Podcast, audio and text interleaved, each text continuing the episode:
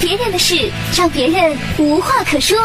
新闻二人转，新闻二人转。四月二十九号十八点三十七分，陕西宝鸡市陈昌区国镇东关杨家沟派出所附近一活动广场，一名四岁男童因贪玩，不慎将头卡在了广场悬挂的观赏性仿制编钟中，动弹不得。当地派出所民警发现后，立即拨打幺幺九救援。宝鸡市陈仓区南环路中队接到报警后，立即出动一车八人到场救援。到场后发现，小孩头被卡在编钟内无法动弹，孩子的奶奶惊慌失措，六神无主。中队消防员将编钟从架子上取下，连同小孩一起平放在平台上，随后对编钟边角进行破拆。一名热心群众一起帮助安抚孩子情绪。二十分钟后，小孩被解救出编钟，头部没有留下伤痕。我看了一眼新闻图片虽然我知道不能嘲笑孩子，除非忍不住。对不起，我真的是没忍住。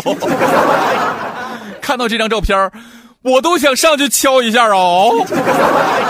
哎呀妈，这不新的英雄诞生了吗？这就是编钟侠。这绝对是一心想要走进历史的男孩编钟帽戴在头上，大有吾皇之魄力哦。孩子，戴上这个编钟，你就是最靓的仔。